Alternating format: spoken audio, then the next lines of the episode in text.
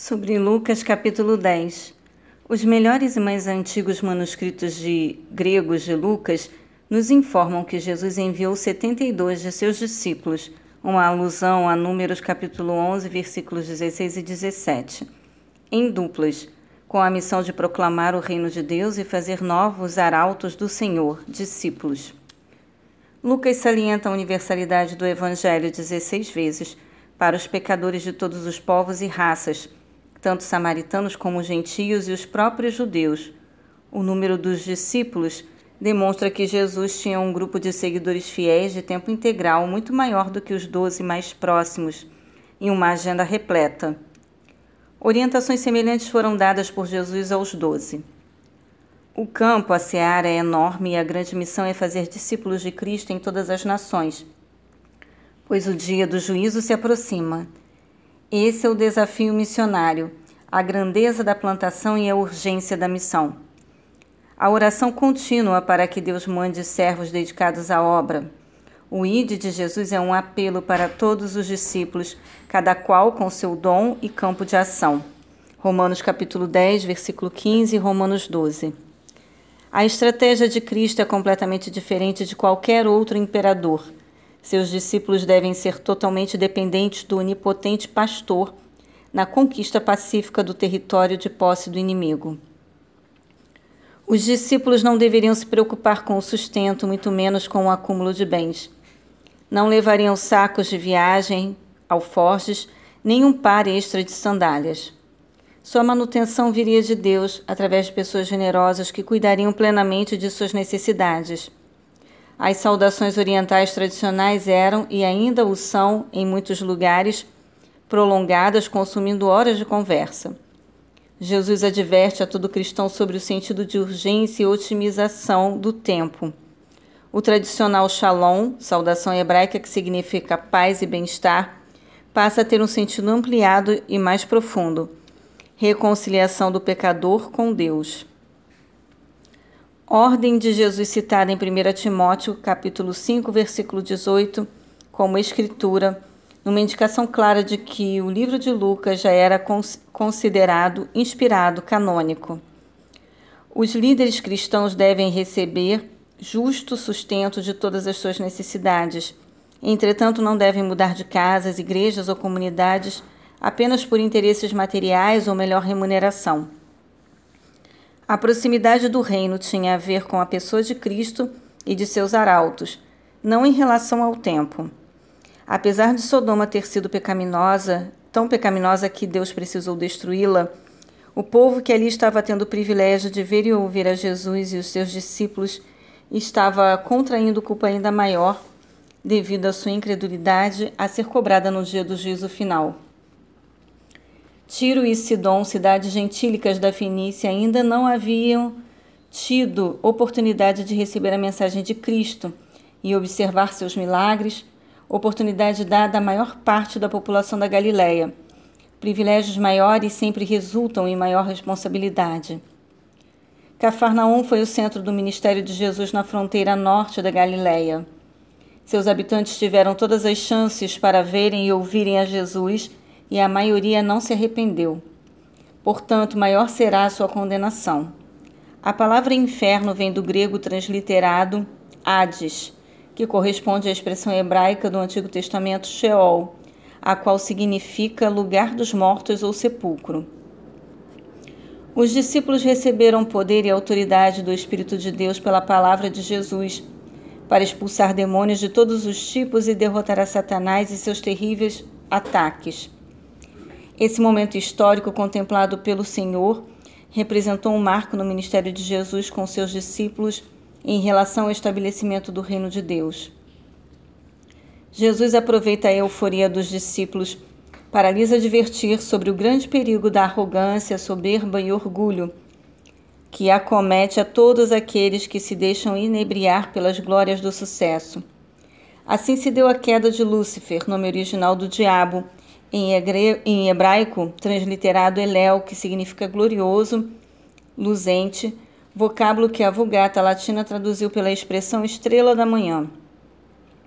Evento este de tremendo impacto no universo e testemunhado por Jesus Cristo no céu. Jesus previne os seus discípulos para manterem a humildade e o louvor a Deus em suas virtudes e realizações. Caso contrário, correm o risco de terem o mesmo destino do Império Babilônico, rebaixado ao nível de pó, depois de ter sido exaltado como o mais poderoso entre os poderosos reinos da terra. O próprio rei da Babilônia, região onde hoje se localiza o Iraque, foi usado pelos profetas do Senhor como prefiguração da besta, que se reerguerá e comandará a Babilônia dos últimos dias. Apocalipse capítulo 13, versículo 4, capítulo 17, versículo 3. Segundo a descrição do dirigente de Tiro em Ezequiel, versículo 28. O próprio Satanás, ao admirar e exaltar seus atributos pessoais, deixando de considerar que todos lhe foram concedidos por Deus e para sua glória, cogitou ser semelhante a Deus e por isso foi execrado da presença do Senhor, banido dos céus e rebaixado às regiões do inferno com a violência e a velocidade de um raio. Portanto, a salvação do ser humano é mais importante que o poder para realizar maravilhas e vencer o diabo. A salvação nos mantém humildes diante dos grandes feitos e nos encoraja quando erramos e caímos. Ela registra o nosso nome no céu.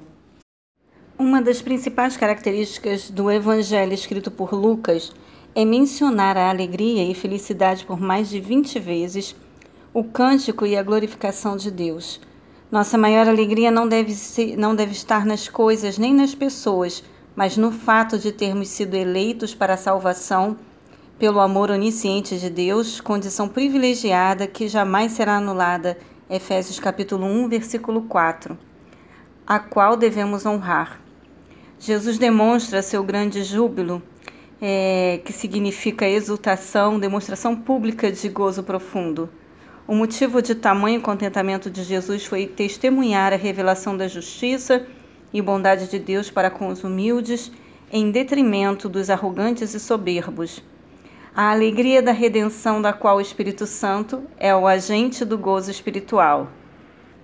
Deus entregou a seu Filho Jesus a chave da reconciliação definitiva entre o Criador e a humanidade, o Evangelho. Essa revelação não vem dos pais, tradição judaica, mas do Pai em Cristo. João 14, versículos de 6 a 11. A fé abre a visão para a verdade, a realidade de Jesus, o Cristo, Messias e o Reino. Enquanto o pecado cega a humanidade. João capítulo 9, versículos 39 a 41. A palavra grega transliterada significa originalmente advogado, como consta na Bíblia King James desde 1611. As versões posteriores usaram expressões como intérprete ou ainda perito na lei. Tratava-se de um teólogo judeu, autoridade na lei, a Torá de Deus, e que nesta passagem procura submeter Jesus à prova, mas é provado pelo Senhor através de seus próprios argumentos legalistas. Em outra situação, Jesus agrupa os mandamentos formando um só, com base em Deuteronômio, capítulo 6, versículo 5, Levítico, capítulo 19, versículo 18. Se considerarmos que o amor tem quatro aspectos, Coração, alma, forças, entendimento, inteligência, como aqui em Marcos capítulo 12, versículo 30, ou apenas três. O princípio maior a ser observado é a ampla e irrestrita dedicação do nosso ser a Deus. Esses dois mandamentos resumem toda a lei. Romanos capítulo 3, 13, versículo 9. Como, após a queda, tornou-se impossível ao ser humano cujo pecado habita no coração atingir esse padrão, Cristo fez por nós a dupla lei do amor. 1 João capítulo 4, versículos de 7 a 19. O advogado busca demonstrar o valor de sua questão. No entanto, é, oferece ainda mais elementos para que Jesus destrua os argumentos da lei e revele a verdade da graça. A autojustificação ambicionada pelo mais rigoroso fariseu é negada na parábola do bom samaritano.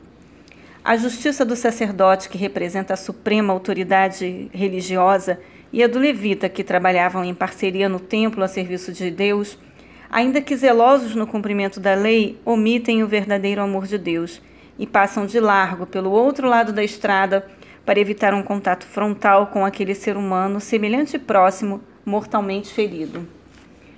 Jesus usa de certa ironia ao eleger como benfeitor da história um samaritano. Considerado pelos judeus da época como o mais asqueroso dos hereges, excluído do direito de ser próximo do judeu, um pecador tanto em relação à doutrina como à prática da religião, como em João, está descrito em João capítulo 4, versículo 20. Mesmo assim, era capaz de compadecer-se e ter misericórdia de um inimigo necessitado, sacrificando-se e pagando pelo alto preço para salvá-lo. Dois denários de prata correspondiam a dois dias de trabalho e eram suficientes para custear cerca de dois meses numa hospedaria uma ilustração clara da obra de Cristo por nós, Romanos 5, versículo 8. Maria e Marta eram irmãs de Lázaro, João capítulo 11 e capítulo 12. Grandes amigos de Jesus. Viviam em Betânia, um povoado que ficava a uma distância de 4 quilômetros de Jerusalém. Jesus ensina a Marta e a nós que frequentemente aplicamos nossas forças e preocupações na performance. Realizar, conquistar, quando correto, mais sábio e proveitoso empenhar nossos sentidos a ouvir e adorar ao Senhor, assim como fez Maria.